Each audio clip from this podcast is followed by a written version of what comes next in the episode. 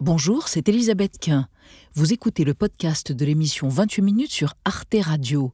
Bonne écoute.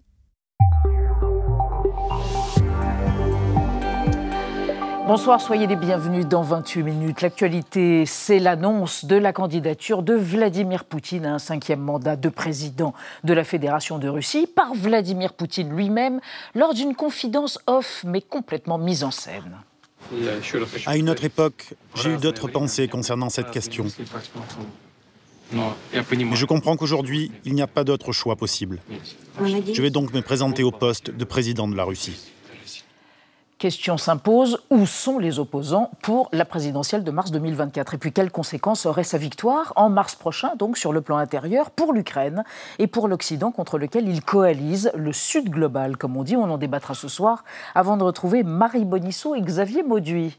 Bonsoir, Elisabeth. On fait dodo Oui, c'est un peu ça. L'Union internationale pour la conservation de la nature a profité de la COP28 à Dubaï pour présenter la nouvelle liste rouge des animaux menacés ou en voie d'extinction. Je vous le dis tout de suite, c'est dramatique et c'est l'occasion d'évoquer celui qui est le symbole des animaux disparus, le dodo. Le fameux dodo. Et vous, Marie, de quoi parlez-vous ce soir? Euh, les humains adorent, les oiseaux un peu moins. Chronique sur les illuminations de Noël ce soir. Et évidemment, ce sont des Américains qui détiennent le record du monde des guirlandes. Et bien sûr. Et pour commencer, un tandem incarnant une forme de génie créatif. Le plus grand documentariste contemporain, Frédéric Wiseman, 93 ans, 46 films depuis Titi Cut Follies en 67. Et le chef Michel Troisgros du restaurant Troisgros, une institution, trois étoiles Michelin depuis 55 ans. Une table donc un collectif au cœur du documentaire Menu Plaisir qui sort le 20 décembre. Rejoignez-nous à cette table de fête.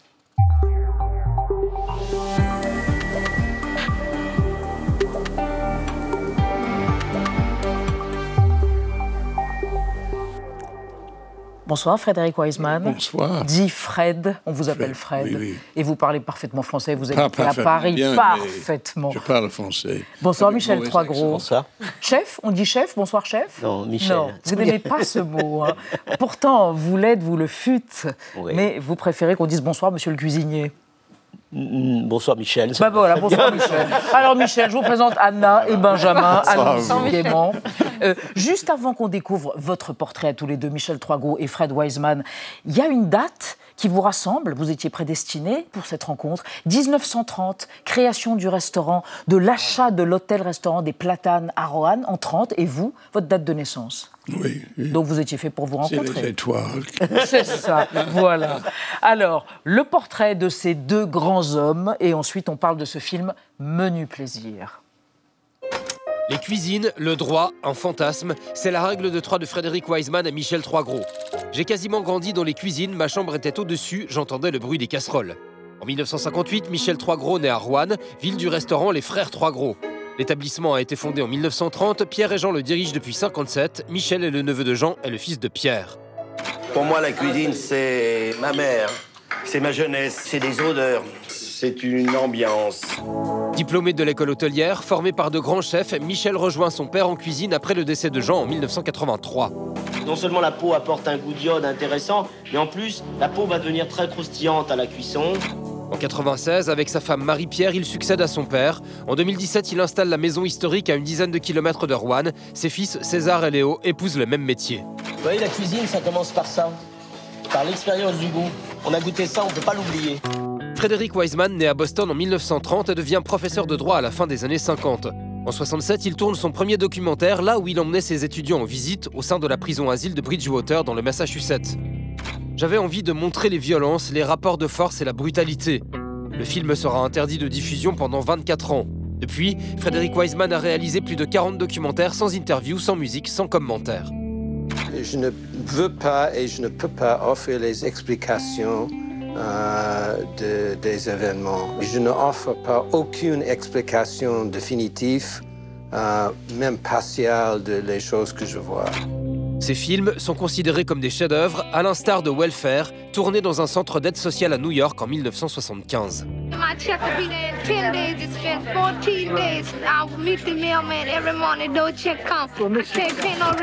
Réaliser un film sur un 3 étoiles constituait l'un de ses fantasmes. Frédéric Wiseman plonge aujourd'hui dans les coulisses de la maison Trois Gros. La feuille d'or, elle vient comme elle vient. T'as vu, là, il y a de l'air dans la cuisine, elle, elle a virevolté, faut qu'elle soit vivante, quoi. Le réalisateur précise Je m'approche de tous mes sujets avec un certain degré d'ouverture d'esprit ou d'ignorance, ou les deux. Et ils sont avec nous, Fred Wiseman et Michel Troisgros. Mais ça s'est passé comme par enchantement. Par enchantement, il est venu déjeuner. À la fin du déjeuner, il vous a dit Je veux faire un film. Il l'a dit à mon fils César. J'étais Oui, pas là.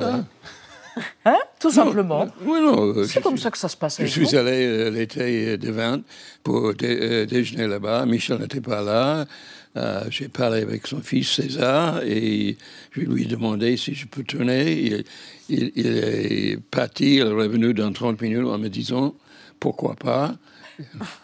Et voilà. Et c'était Oui, parti. en- Entre-temps, il est allé sur Wikipédia. Oh, il a réalisé toute soi. Qui était le Ah, monument. ouais, ouais, tu étais C'est ça. voilà. Et dites-moi, Michel Troisgros, euh, le film ouvre Menu Plaisir, puisque nous parlons de ce film Menu Plaisir, ce documentaire qui vous est consacré, à vous et donc à ce restaurant. Le film ouvre sur bah, justement votre fils qu'on voit au marché.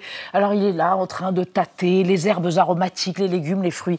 Est-ce à dire que tout part de là, le produit? Alors, euh, c'est mes fils qui Oui, sont vos fils. César et Léo. Ouais. Euh, oui, enfin, c'est l'origine, Bah c'est oui. l'origine même de, de- de la cuisine, c'est l'ingrédient. Mais en même temps, toutes les idées ne partent pas de là. Mais elles y contribuent. C'est-à-dire, c'est, c'est d'abord la relation avec le, le- le- le producteur qui fait que on, on est en connaissance euh, de la chose, voilà, dans l'échange, le- voilà, on, on approfondit les choses. Et c'est le retour du marché, et c'est ce qu'on a ressenti en fait qui après provoque des choses. C'est ça. Fred Wiseman, vous dites depuis les années que vous faites des documentaires, moi, le corps, le corps humain est au centre de mes films. Et là aussi, il est au corps, au centre, le corps humain. Le corps des cuisiniers, le corps de Michel, de César, de son autre fils, euh, le ballet des corps dans la cuisine, euh, le toucher, le sentir, l'observation, au fond, tout tourne autour du corps. Oui, Et pas aussi tant que le, la- le nourriture, des, bien va- sûr, mais corps le des corps. vaches, le corps des poissons. Ouais. euh, Le corps des, Ouais. des, des Et les cochons, légumes. tout le reste, des légumes. Et, et les corps entre eux. et les corps entre eux, Ouais. qui constituent f- un collectif étonnamment huilé, c'est très frappant. Exactement, c'est bah, étonnamment huilé. euh, il était au cœur de l'action, hein, Fred. hein, donc il a, il a en effet vécu avec nous pendant deux mois et, et vu en effet et, et capté en effet l'intensité du travail des hommes entre eux. Il n'y a pas de musique, comme d'habitude, il n'y a pas de commentaires, ce sont des films qui relatent une observation clinique, la vôtre. Oui, mais c'est monté comme c'est un roman, parce que j'essaie de donner tout le renseignement nécessaire que les gens peuvent comprendre qu'est-ce qui se passe, mais dans une façon indirecte. Un extrait de Menu Plaisir. Là, coupé en deux. Il ne reste pas du tout de lame de navet. Non, mais je peux en faire, mais je vais pas faire, on va manger.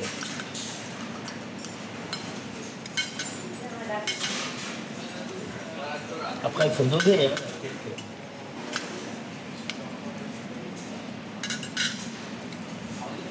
Il faut recommencer.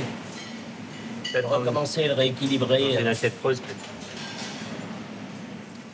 Euh, Michel Troisgrosset, qu'on voit des, des clients de plus en plus exigeants dans votre restaurant parce qu'ils ont des allergies ou simplement par goût. Du coup, vous êtes obligé de modifier les- ce que vous leur proposez. Est-ce que ça vous agace parfois ou c'est une sorte de, de Alors, stimuli Oui, des érudits, on va dire, euh, bien sûr, et puis il y a évidemment les gens qui ont des contraintes, il y a les deux, mais euh, les érudits, il faut les satisfaire. Euh, c'est une écriture, hein, euh, enfin, c'est l'écriture de mon fils César d'un côté, mon fils Léo de l'autre, maintenant, la colline du Colombier et Ouche, le Trois étoiles. Mais on peut pas plaire à tous déjà, hein, mais on essaye d'être à l'écoute, en effet, du plaisir de tous. hein. Alors non pas qu'on se transforme, qu'on change nos plats à l'écoute des clients, mais si quelqu'un, en effet, euh, a une allergie, si quelqu'un a euh, une préférence, euh, on est à l'écoute. Voilà, on essaye de le satisfaire, lui donner du plaisir. Hein, on- voilà, c'est tout le bonheur d'être restaurateur, c'est d'être à l'écoute et de vouloir le bien de celui qu'on reçoit sous son toit. hein. Euh, Frédéric Wiseman et Michel Troisgros, on voit à un moment donné dans le film on va dire, on va utiliser un anglicisme, c'est un vilain mot, mais j'en connais pas d'autres, un food truck que vous avez euh, créé, où on voit des gens acheter pour 34 euros une portion de choses qui ont l'air absolument délicieuses. Comme ça, ils peuvent se nourrir avec l'estampille trois gros, mais sans aller dans le restaurant. Alors, on va parler d'autres Français qui ne peuvent pas même se payer la nourriture d'un food truck avec vous, Anna, et qui vont de plus en plus souvent dans les kebabs et dans les fast-foods. Exactement. En ville comme à la campagne, vous n'êtes certainement pas passé à côté de ces enseignes de tacos, de burgers ou de kebabs qui ne cessent de se multiplier. Et d'ailleurs, depuis le Covid-19, 55% du chiffre d'affaires de la restauration en France est réalisé par les fast-foods. On apprend d'ailleurs dans une étude qui est parue dans le Figaro il y a un mois que la ville d'Agde dans l'Hérault et celle de Valenciennes dans le Nord compte le plus de fast-food avec 145 restaurants pour 100 000 habitants. Et c'est votre région, Michel Troisgros, la région Auvergne-Rhône-Alpes, qui remporte la palme nationale de la fast-food avec 8 villes euh, présentes dans le classement. Alors le profil de ces clients, eh bien, ce sont des jeunes généralement de moins de 30 ans, étudiants, chômeurs ou ouvriers, avec des budgets euh, très serrés. Est-ce que ça veut dire que c'est la preuve qu'il y a un vrai clivage entre ceux qui sont aisés, bien lotis et qui peuvent bien se nourrir et ceux euh, plus pauvres et qui donc du coup sont euh, obligés d'avoir recours à la fast-food alors, vous savez, d'abord, un, oui, on a fait l'expérience de ce petit camion. C'était à 14,50 euros, c'était pas à 39 pas cher. Ah ouais, c'était pas cher du tout. C'était au moment du confinement, hein. D'accord On pouvait, euh, voilà, on allait, on allait de place en place. Dans notre, on voit, on voit l'image là, et on allait satisfaire. On a trouvé nous un plaisir fou à le faire. Après, ce que je voulais vous dire, c'est que nous, on a des, des en effet, on essaye de s'adapter. On s'adapte aux jeunes. On a des formules euh, le midi, le soir, en semaine, le week-end. Voilà, on a, on a, voilà, on est flexible euh, là-dedans. Ensuite, il faut pas croire que tous les gens qui viennent chez nous euh, sont fortunés et ont de l'argent. Il y a encore euh, l'idée de la cagnotte, euh, vous voyez, où on met 10 euros par mois et, au bout de tant de mois, on peut manger chez Trois Groupes pour 150 euros, hein, avec le vin. Donc, et avec dans la même salle de restaurant, à la même table, etc. Donc, au bout d'un an, un an et demi, voilà, bah, cette cagnotte, elle, elle, se profite, elle se consomme chez Trois Groupes. Mm. Fred Wiseman, vous qui avez fait 70 repas midi et soir pendant le tournage de ce documentaire, Menu Plaisir, qu'est-ce que vous diriez à des jeunes cinéphiles qui savent que votre œuvre est considérable, mais qui pourraient dire Oh là là, ce film est impressionnant, il dure 3h59, c'est long, pourquoi ne fait-il pas des films plus courts? Qui pourrait d'ailleurs faire venir un plus vaste public. Il y a toujours cette interrogation autour de la durée de vos documentaires, certains 6 heures. Oui, moi je crois que j'ai plutôt une obligation envers les personnes qui me donnent permission que j'ai une obligation envers les chaînes. Parce qu'il n'y a rien de magique de 80 minutes, de 90 minutes. Euh, je choisis les sujets très compliqués et je veux que le film final soit une réflexion de cette complexité. Vous dites d'ailleurs, moi, mon cinéma repose sur la métaphore de Las Vegas, le pari. Je fais le pari que le sujet donnera un bon film. Oui, bon, en l'occurrence, c'est un excellent film. Une dernière question pour vous, Michel Troisgros. Vers la fin du film, il y a un moment à la fois gai et poignant où vous parlez avec un vigneron et vous évoquez avec lui le moment où vous reflurez un peu et où vous laisserez vos fils, et notamment César, devenir le cuisinier qui euh, prendra les rênes du restaurant Trois Gros, trois étoilés, encore une fois, je le répète. Euh, la transmission et puis le fait de disparaître un tout petit peu ou de passer dans l'ombre, ça vous travaille? Euh, ça s'apprend, c'est un apprentissage. ça a l'air un peu douloureux. C'est l'apprentissage de Marie-Pierre, mon épouse et moi-même, parce que la maison est grande.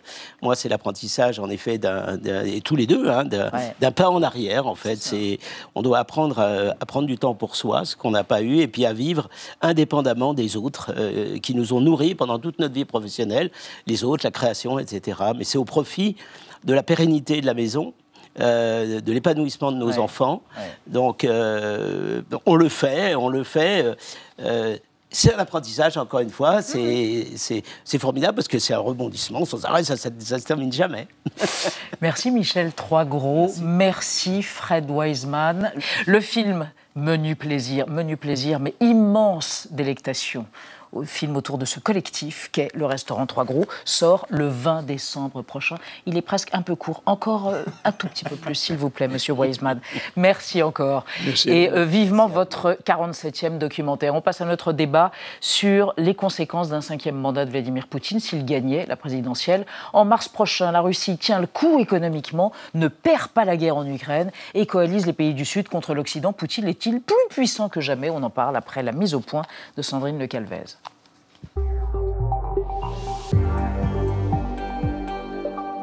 Mise en scène millimétrée. Au Kremlin vendredi dernier, devant les caméras, lors d'une cérémonie de remise de médailles, ce gradé interpelle Vladimir Poutine. Nous souhaitons vous demander de vous présenter à la prochaine présidentielle. La Russie a besoin de vous. Merci beaucoup. À certains moments, je ne vous cache pas que j'ai hésité. Mais aujourd'hui, il n'y a pas d'autre choix possible. Je me présenterai. À 71 ans, au pouvoir depuis 1999, Vladimir Poutine est donc candidat à un cinquième mandat, une formalité. Opposant en prison ou mort et enterré, l'élection de mars prochain semble acquise d'avance. Ce n'est probablement pas la pire option. S'il reste, ce sera beaucoup mieux pour le pays. Sanctionné, condamné par les Occidentaux depuis l'invasion de l'Ukraine, Vladimir Poutine ne lâche rien. Donné plusieurs fois perdant sur le front ukrainien, le Kremlin revendique des avancées dans la région de Zaporizhia, à un moment où Européens et Américains commencent à s'impatienter et à douter. Moi, je pense qu'il a gagné, tout à fait. Vous pouvez envoyer à l'Ukraine autant d'armes que vous voulez, autant de munitions, l'armée ukrainienne manque d'effectifs. Hmm. On n'est pas loin de la fin de la guerre.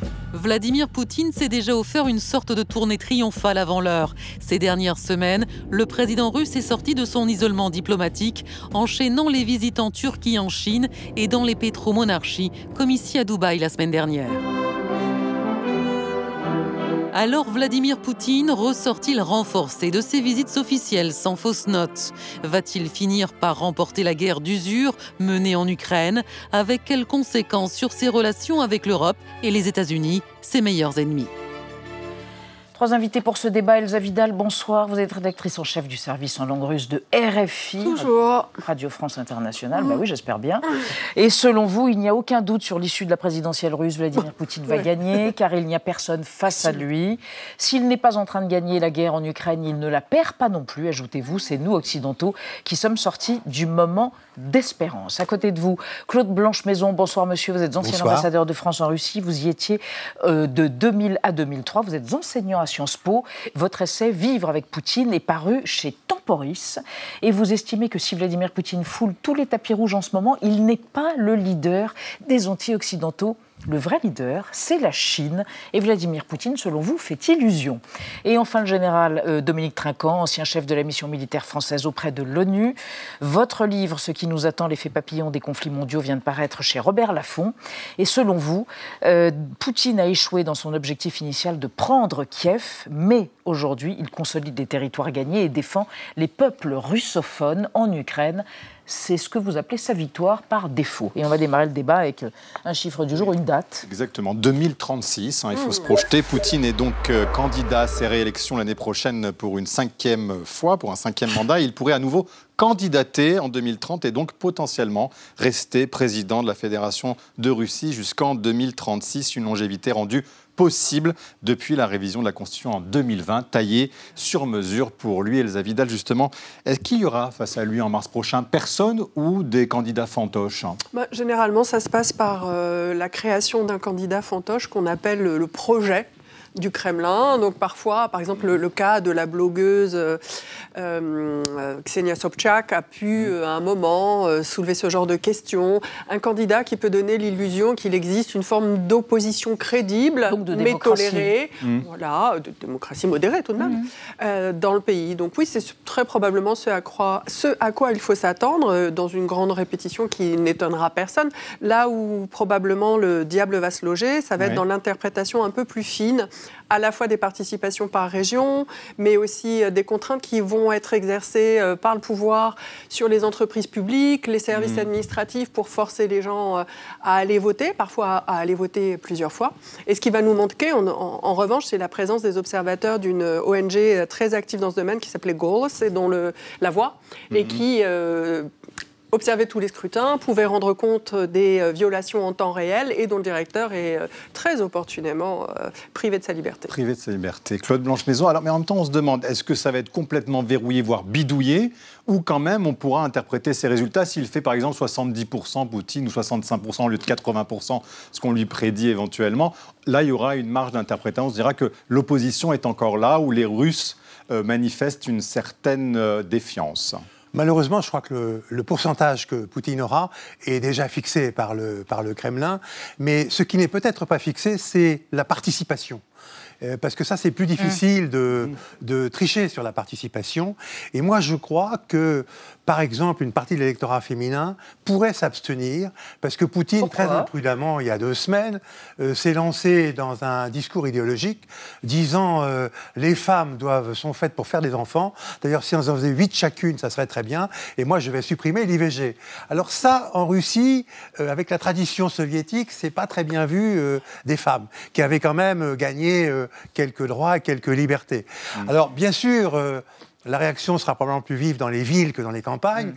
mais moi je, pense qu'il risque d'avoir. Alors l'opposition peut s'exercer par euh, la non-participation au vote mm. ou par une participation avec des bulletins nuls, parce que bien sûr il y a une pression, une pression des entreprises, une pression de l'entourage pour que les gens aillent voter. Mm. On peut toujours euh, cocher le bulletin pour qu'il soit nul. Et là, ça va être intéressant à, analyser, surtout euh, entre les villes et les campagnes. Alors je vous propose qu'on garde pour alimenter le débat une archive qui remonte au 31 décembre 1999. Vladimir Poutine élu pour la première fois président de la Fédération de Russie. Son héritier, c'est par ce mot que Boris Yeltsin présente l'été dernier son nouveau Premier ministre. À 47 ans, cette ceinture noire, ancien officier de renseignement en Allemagne, est alors parfaitement inconnue. Marié, père de deux enfants, obscur administrateur de Saint-Pétersbourg, Vladimir Poutine devient patron du FSB, l'ex-KGB. Comment est-il arrivé là? Tout le monde l'ignore. Ce faucon de la guerre en Tchétchénie a su s'imposer en cinq mois. Homme à poigne, parfois même grossier, il promet après les attentats de Moscou, je cite, de buter les terroristes jusque dans les chiottes.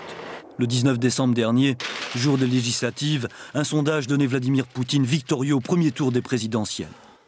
Général Trinquant, on le pensait affaibli après le coup d'État, tentative de coup d'État de Brigogine. En fait, il est plus vaillant que jamais, euh, ce, il Est plus vaillant, il est plus vaillant que jamais. Et je pense qu'au-delà des résultats euh, trafiqués très certainement à l'avance, de, il veut une vraie victoire. Et cette vraie, victoire, pour lui, elle a deux, deux, critères. Il faut que sur le terrain, il se soit passé quelque chose, parce que je rappelle qu'il n'a pas conquis du tout les terrains qu'il a annexés. Donc euh, mm. il veut quand même aller un peu plus loin, donc avoir une victoire militaire en plus, un peu comme Bakhmut euh, au printemps dernier. Et puis la deuxième chose, c'est qu'il ne se passe pas, euh, qu'il n'y ait pas de problème, qu'il n'y ait pas de grain de sable dans la machine. Mm. Et, ça, c'est important. Donc, le, pire n'est jamais certain, mais bon, s'il y a un grain de sable dans la machine, j'en sais rien, moi, un attentat, un endroit, mm. quelque chose comme ça, ça, ça peut mettre un grain de sable et ça peut être gênant, non pas parce qu'il sera élu de toute façon, mm. mais pour euh, l'aura qu'il aura gagné avec cette élection. Il faut rappeler, Zavidal, que dans les oblasts qui ont été annexés, on va voter aussi, peut-être de manière électronique en Ukraine. En Ukraine, oui, dans les territoires euh, occupés par la Russie et dont euh, l'État russe a déclaré l'intégration. On va voter avec là, bien sûr, encore moins de, à la fois de clarté, de transparence et de doute sur l'issue du vote, puisque ça doit être nécessairement un plébiscite. La question des attentats va s'y euh, poser encore plus euh, fortement, mais c'est certain que l'enjeu va être la capacité à la fois de la société civile russe euh, qui est contre la guerre et en même temps des Ukrainiens, avec le réseau dont ils disposent tant en Russie qu'à l'extérieur, de perturber ce, ce scrutin pour montrer qu'il est tout sauf normal. Mais il y a des Russes qui sont contre la guerre tout de même. Comment vont-ils faire dans... Ils vont pas aller, ils seront dans l'abstention ou alors justement ils vont essayer de se manifester d'une manière ou d'une autre justement leur désapprobation? Bah, la difficulté en fait pour vous répondre, c'est de dire les Russes. En fait, il, y a, une multitude de Russes mm. comme il y a une multitude de Français et euh, selon que vous habitez euh, Magadan euh, dans l'extrême oui, merci de Orient ou, ou Marachkala au Daghestan tout à mm. côté de la Tchétchénie, votre capacité, votre latitude de protestation est mm. très très différente. Mais on peut parler pour les protestants ceux qui protestent, les manifestants, euh, c'est d'abord dans les villes de plus d'un million d'habitants. Après, il y a des, des, modes de protestation beaucoup plus subtils, pas nécessairement par le fait de se dérober au vote ou de ne pas voter. Euh, ça peut être des modes qui sont plus subversifs. Il y a beaucoup hmm. d'évolutions de, ces manifestants. Il y a, il y a aussi ce qui, de plus en plus qu'on a vu des pratiques un peu de, résistance non hmm. violente, ce que vous avez euh, sans doute vu passer, les étiquettes de prix changées dans les supermarchés pour parler des victimes de Mariupol, ou le fait de communiquer par euh, l'amour universel. Euh, voilà. Oui, général Trinquant, donc il y a cette guerre qui se poursuit. On a vu cette une de The Economist début décembre disant que Poutine était en train de gagner, tout simplement. Voilà. Est-ce que qu'est-ce que vous en dites Non, mais alors moi je ne suis pas du tout sur cette euh, tendance défaitiste. Poutine n'est pas en train de gagner. ça ne veut pas dire que l'Ukraine gagne. Si vous voulez, qu'est-ce que c'est gagner? Je rappelle que le but de guerre, majeur, les buts de guerre, c'était voilà, quoi? le, le, but de guerre, vous avez raison de Poutine, c'était d'annexer l'Ukraine. Bon, il n'a pas réussi, donc c'est un échec. En revanche, les Ukrainiens, leur but, c'est de retrouver les frontières internationalement reconnues. C'est un échec également, ils n'y arrivent pas. Donc entre les deux, ce que je dis aujourd'hui, c'est que Poutine essaye hmm. De faire correspondre la réalité sur le terrain à ce qu'il a proclamé, c'est-à-dire hmm. l'annexion des quatre oblasts, hmm. euh, même s'il n'arrivera pas à reprendre de l'autre côté du Dniepr, à mon avis. Hein. Mais On est sûr qu'il n'a plus cet objectif de guerre totale qui est d'avoir de, un gouvernement à sa botte euh, en Ukraine? alors, pardonnez-moi, qu'il ait toujours cette volonté, qu'il puisse fomenter un coup qu'il puisse déstabiliser le gouvernement, mm. ça, c'est sûrement quelque chose qu'il tentera. Et on le voit bien aujourd'hui, dans les discussions internes en Ukraine, il y a sûrement une action russe pour essayer de déstabiliser ah le gouvernement. Mm-hmm. Ce que je veux dire, c'est que il y aura beaucoup de mal aujourd'hui, même s'il déstabilise le gouvernement actuel, à mettre quelqu'un de franchement mm. pro-russe à Kiev. Ça me paraît assez, peu, euh, assez problématique. Claude Blanche-Maison, et sur la lassitude des Occidentaux à bientôt deux ans de guerre et de soutien militaire et financier, c'est un pari de Vladimir Poutine que les Occidentaux se lassent. A-t-il gagné son pari ou pas? C'est son pari, et euh, il y a de longtemps qu'il s'est installé dans une guerre longue. Mhm. il, a préparé euh, l'économie russe qu'il a transformée en économie de guerre. Et il est prêt à tenir une guerre pendant très longtemps. Et c'est ce qui va se produire nécessairement. Parce que les défaitistes, moi je partage l'analyse qu'a fait le mhm. général Trinquant tout à l'heure, mais les défaitistes qui disent il faut négocier, il faut arrêter la guerre, il faut arrêter les morts, il faut négocier. Négocier quoi? Il n'y a rien à négocier. Poutine ne veut pas négocier. Parce que Poutine dit naturellement ce que j'ai conquis et annexé, c'est à mhm. moi. Pour le reste, on peut en discuter, mais on peut en discuter uniquement dans une direction, c'est-à-dire la neutralisation du reste de l'Ukraine, ce qui est parfaitement inacceptable, et pour les Ukrainiens, et pour les Occidentaux. Donc il n'y a pas de négociation possible. Il pourrait y avoir, en cas de, fatigue extrême des Ukrainiens, un cessez-le-feu provisoire, une pause, mm. euh, une trêve, mais certainement pas un traité de paix. Le traité de paix, il n'y en aura pas. Donc c'est la guerre assurée pour des années au cœur de l'Europe. C'est ça le meilleur argument aujourd'hui de Zelensky à Washington. Elisabeth, est-ce que les Occidentaux croient encore à une victoire de l'Ukraine ou ce sont des mots, j'allais dire, pour la vitrine quand on voit la présidente de la Commission européenne dire oui, il faut toujours soutenir et on croit à la victoire bah, Les Occidentaux, c'est On est sorti de l'espérance. On est sorti de, en tout cas, on est sorti d'une forme d'enthousiasme et mm. de, de croyance en une victoire qui était au tournant de la guerre et notamment au tournant de l'été. Mais euh, on, est, on est très prompt à se désespérer, mais cette perte d'espérance, elle est surtout très utilisée, très euh, revendiquée mm. et instrumentalisée dans le débat public, euh, voilà, notamment dans les réseaux sociaux.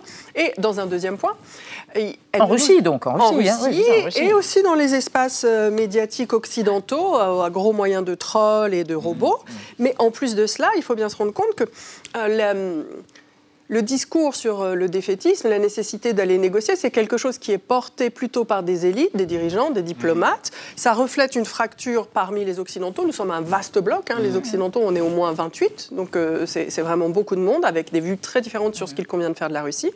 Et euh, cette, cette, division, elle n'est pas nécessairement reflétée dans les opinions publiques. Là, aujourd'hui, un, think tank européen vient de publier un, sondage sur l'avis de la population de six pays européens sur les l'élargissement prochain de l'UE, s'il est opportun, pas opportun, et s'ils... À l'Ukraine et à l'Ukraine et à d'autres. Mais quand, ce qui concerne l'Ukraine, euh, il y a en 30, 37% en moyenne des citoyens de ces six pays sont mm. favorables à, l'entrée de l'Ukraine dans l'UE. En France, on est en dessous de cette moyenne, et c'est pas un hasard parce qu'on a vraiment une tradition pro-russe dans notre politique étrangère. Donc on est plutôt à 29% favorables, 35 mm-hmm. contre et 36 euh, qui ne savent pas. Donc on n'est pas du tout euh, dans une fatigue des populations. Par contre, on est dans un atermoiement des dirigeants. Général Trinquant. Oui, juste, deux points. Je pense qu'on avait placé l'espérance trop haute. Effectivement, mm. d'abord parce que l'Ukraine a résisté, premier point. Deuxièmement, elle a contre-attaqué, rejeté les forces russes de l'autre côté du Dniepr, à Kharkiv. Et donc on s'est dit, ça y est, ça va marcher. Et puis sur le plan militaire, à mon avis, il y a eu l'erreur d'attendre et de laisser les Russes s'installer en défensive. Mmh, mmh. Et donc maintenant, il faut réviser ce truc-là. Du côté européen, mmh. C'est très intéressant de voir. Euh, on parle beaucoup des élections, euh, euh, des élections russes en mars. En mars, mais, mais parlons des élections européennes en, en, juin. Bah, attendez, on va y venir, mais d'abord, on va évoquer la situation économique, parce qu'on pensait aussi que les sanctions allaient exténuer l'économie russe. Or, vraisemblablement, on s'est planté. Eh ben, Ou pas. On va voir ce que vous en, dites. En tout cas, la Banque européenne pour la reconstruction et le développement, elle estime que le PIB de la Russie va augmenter de 1,5% en 2023. C'est quand même bien plus que les 0,8% de la zone euro, alors même que l'Union européenne a réduit ses importations euh, de gaz russe et qu'en plus elle ait imposé des euh, sanctions à la Russie. Alors plusieurs explications. Déjà à l'international, la Russie, elle peut compter sur les revenus du pétrole pour remplir ses caisses. Rien qu'au mois de septembre, les exportations de pétrole ont rapporté près de 19 milliards de dollars. C'est le plus haut niveau depuis juillet 2022. non seulement elle a trouvé de, nouveaux, clients à l'Est, en 2023, elle est devenue le principal fournisseur de pétrole de la Chine, mais elle a aussi réussi à vendre son pétrole plus cher à l'Inde. Au mois d'août, le prix moyen du baril en Inde s'échangeait autour de 86 dollars. Et comble de la situation, une fois raffiné, l'Inde revendrait ensuite ce pétrole russe aux Européens avec une plus-value. Et par ailleurs, la Russie a aussi été obligée de réorganiser son économie intérieure suite au départ de plusieurs multinationales occidentales départ qui a été qualifié, je cite, de stimulant par euh, Vladimir Poutine et qui a eu pour effet bah, de relancer non seulement la production et l'entrepreneuriat. La Russie, aujourd'hui, fabrique désormais toutes sortes de biens, euh, des articles électroniques, des vêtements, euh, des meubles, pour son propre marché, qui participent à la croissance du pays. Elsa Vidal, ces bons résultats économiques, on peut penser que, eh vont permettre d'investir massivement dans la défense. Est-ce que ça veut dire que, du coup, la Russie aura les moyens de gagner la guerre? Alors, militairement, la Russie est clairement en train de se positionner, enfin ça fait déjà plus de six mois qu'elle se positionne, pour produire de manière à, soutenir son effort militaire. Ça, il n'y a aucun doute. Et effectivement, on a vu euh, une, espèce de bond en avant des indicateurs de production de l'économie, euh, qui inquiète d'ailleurs de nombreux économistes russes qui disent, attention, on entre dans une zone rouge, on est en surchauffe euh, par rapport à cet effort de guerre. La réalité, c'est que là encore, on est allé trop vite dans notre enthousiasme et notre capacité à mettre la Russie à genoux économiquement. Mmh. Et trop vite ensuite euh, à, se dire oh mon Dieu ils vont nous résister. La réalité c'est que le curseur il est plutôt au milieu. Ça touche la population russe. il y a une inflation qui est à peu près 7% je pense pour le mois de novembre dernier. Euh, il y a une difficulté dans certaines régions, elle est beaucoup plus élevée, dans d'autres elle est plus basse. Tout le monde n'est pas touché de la même manière. Et les populations qui sont le plus touchées ne sont pas celles dont les voix comptent le plus pour le régime. La question c'est à quel point les élites vont être euh, en quelque sorte impactées dans leur capacité, dans, leur, économie, mais aussi dans leur capacité à envoyer leurs enfants étudier à l'étranger, à récupérer leurs avoirs euh, très opportunément cachés à l'étranger, à obtenir euh, aussi euh, satisfaction, parce que là, les, les, élites, elles ont accès à des industries où elles gèrent des entreprises qui doivent aussi fournir pour l'effort de guerre. Et on est très opportunément, encore une fois, caché derrière des statistiques qui ne sont pas transparentes. Pas d'effondrement économique, Claude Blanche-Maison. Et en plus, eh ben, ce n'est plus un paria dans le monde. Oui, enfin... Poutine, enfin, là, il a été reçu par le, le prince euh, saoudien, le prince héritier.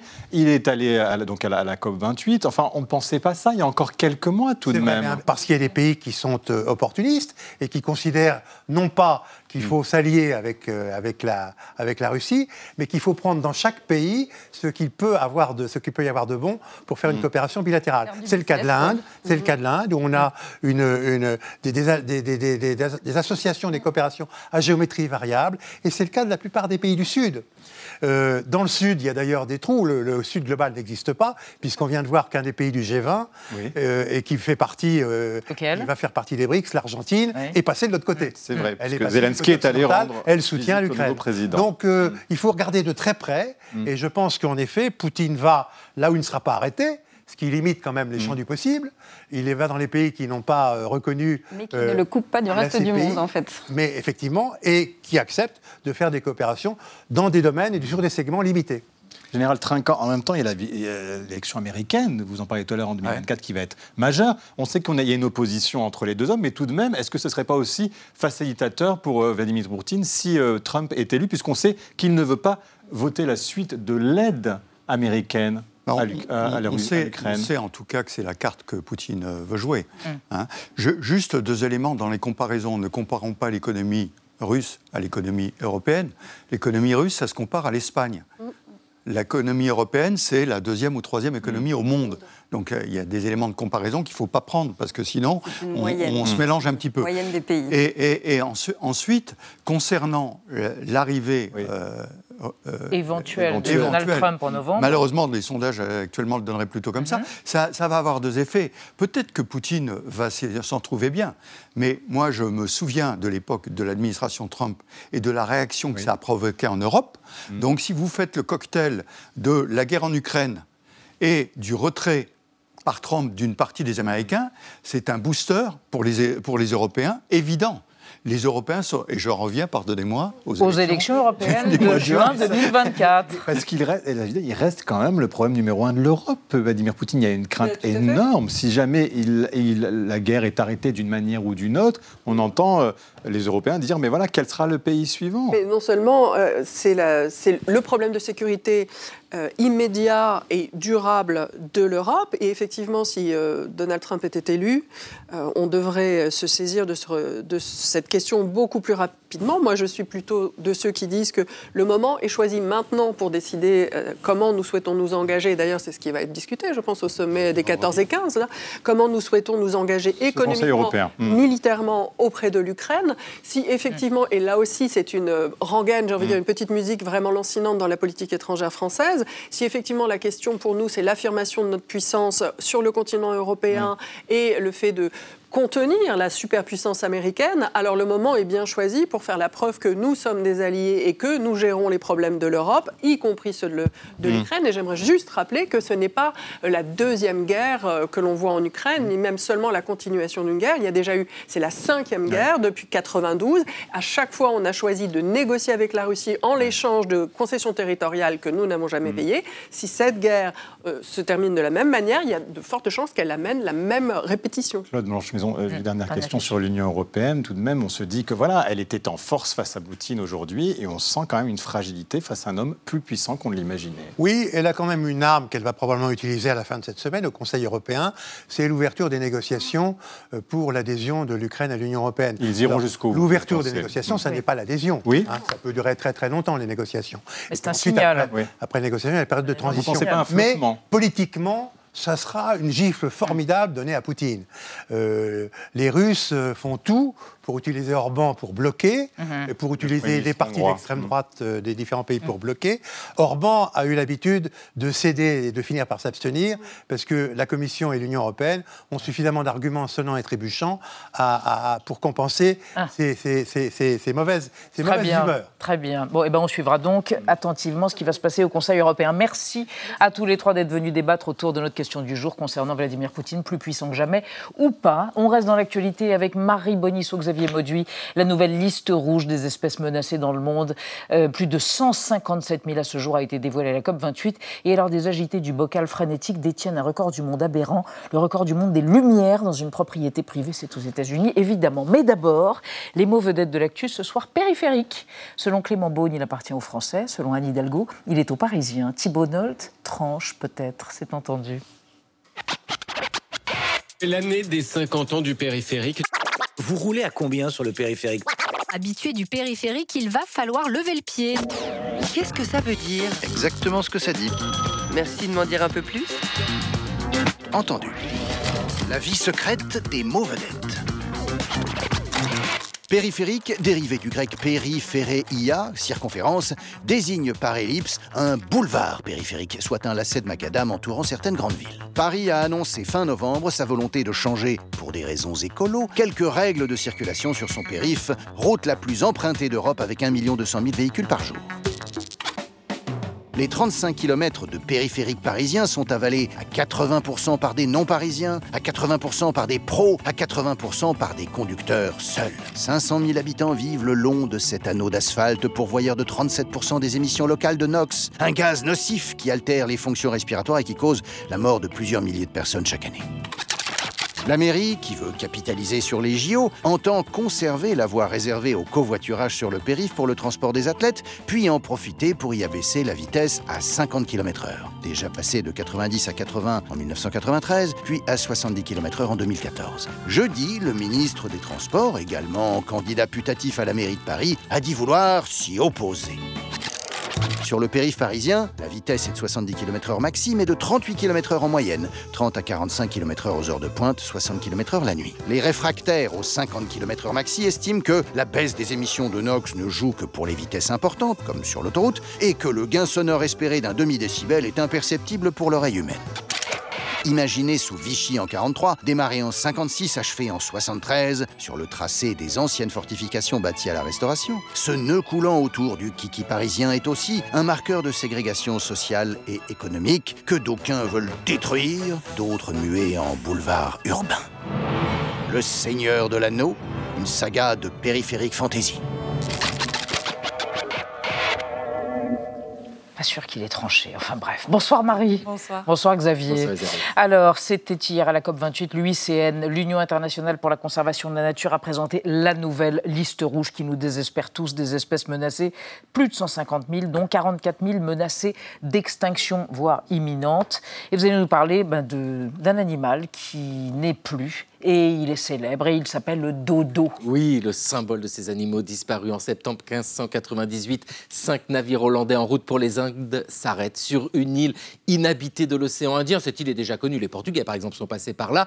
Les Hollandais décident d'en prendre possession parce qu'ils se disent c'est drôlement chouette d'avoir un petit point de ravitaillement sur la longue route qui conduit aux Indes.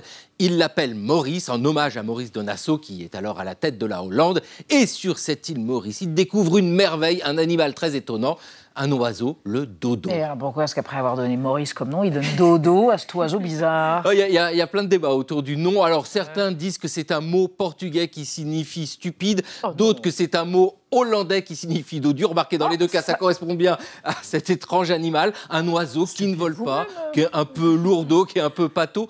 Euh, selon le Muséum d'histoire naturelle à Paris, cet euh, animal vient de la famille des pigeons, c'est-à-dire qu'un de ses lointains ancêtres serait arrivé par les airs sur une île où puisqu'il n'y a pas de prédateurs, à quoi ça sert de se casser la tête de voler? Eh bien, voilà, l'arrivée des Européens lui est fatale. Alors, longtemps, bien sûr, on a dit la chasse. La chasse intensive, ça joue sans doute, bien sûr. Non, ce sont surtout les petits compagnons qui arrivent avec les Européens, les chiens, les rats, qui ne s'attaque pas directement au dodo. Vous avez vu ce bec de folie dent Il s'attaque aux œufs. Et bien très vite, hein, il faut attendre un siècle pour que l'animal disparaisse. À la toute fin du XVIIe siècle, disparaît le dernier dodo. Oui, mais 100 ans sont suffisants pour assurer sa oui, célébrité. Parce qu'il y a eu une fascination immédiate. Mais oui, on peut vraiment le dire. Hein. Dans les années 1620, vous avez un peintre hollandais, Roland Savery, qui fait un portrait de dodo à partir d'un spécimen sans doute arrivé vivant jusqu'à Amsterdam. Et ces représentations-là servent de matrice actrice à tous les portraits de dos, parce que vraiment, faut le dire, ça fascine. D'ailleurs, au fil du temps, certains en sont même euh, venus à dire que c'est pas possible, ça n'a jamais existé un animal pareil. Mais si, si, ça a existé. Le dodo connaît un regain d'intérêt au 19e siècle, quand paraît dans le bestiaire des aventures d'Alice au Pays des Merveilles ce euh, cet animal, 1865, mmh, l'apparition d'Alice au Pays des Merveilles de Lewis Carroll. Ah. Aujourd'hui, et oui, avec tous ces animaux qui disparaissent, eh bien, ce bestiaire de l'extinction ne cesse de grandir. Sûr que nous allons laisser à ceux, à celles qui nous suivent, quelque chose qui sera bien loin d'un monde des merveilles. Merci pour cette dodologie, euh, Xavier. Alors, la féerie de Noël est sans limite. On va chez Mrs. and Mr. Euh, Mr. and Mrs. Bref, Gay, aux États-Unis, qui ont collé des ampoules partout. Mm. C'est le record, hein. ils sont dans ah bah, le Guinness bah records. C'était le but, hein, j'imagine. Oui, oui, ils, en rêvent. 720 420 ampoules dans ce très grand jardin de Timothy and Grace. Euh, cette année, le New York Times a fait un reportage fasciné, il les a comptés. Le couple met trois mois à tout installer avec ses enfants, que je plains secrètement, et ça crée chaque année un embouteillage de 60 000 visiteurs qui viennent en voiture passer voir ce qui se passe. C'est énorme, hein, parce qu'on est vraiment dans un petit coin paumé de campagne. Qu'il était. Dans l'État de New York. Il y a 13 euh, fois plus de visiteurs que le nombre d'habitants du village. Alors, j'ai lu l'article là par un voisin, un prof évidemment que pas content, qui dit que c'est moche, que ça ressemble à Legoland, qui s'est présenté à la mairie juste pour interdire ce Noël. Il n'a pas été élu. À part ça, la reporter du New York Times croise des riverains assez satisfaits de ce qui se passe. Ça ramène de l'argent aux pompiers volontaires du coin parce que Évidemment, il y a une collecte solidaire. Il y aurait une vingtaine de couples au fil des ans qui se seraient ah, mariés, fiancés, fiancés, au moins au milieu des guirlandes. C'est vrai que c'est beau.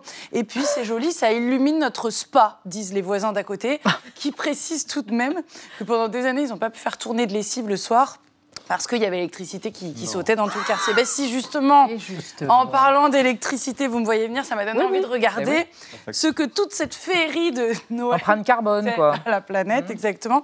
Et alors à mon grand étonnement, j'ai trouvé un article très renseigné parce que c'est l'excellent service des décodeurs du journal Le Monde qui a été voir en détail des rapports de l'ADEME, l'Agence de l'environnement et de la maîtrise de l'énergie.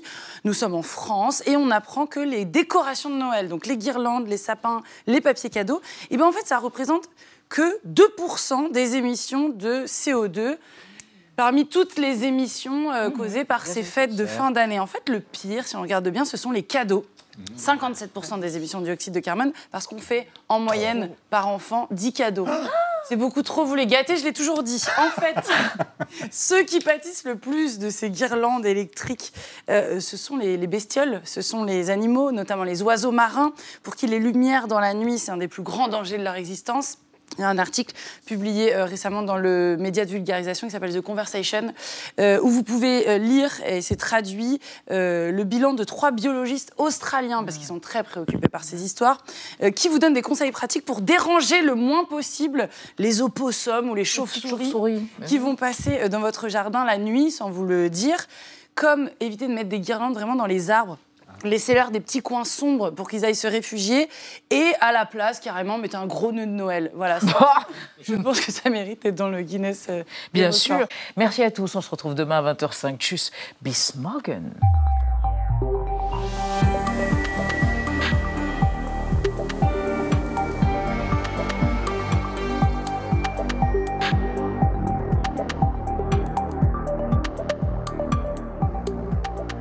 Retrouvez le podcast de 28 minutes sur toutes les plateformes de podcast et sur arteradio.com. Et pour soutenir l'émission, abonnez-vous, commentez, critiquez, mettez des étoiles et partagez le podcast avec vos proches.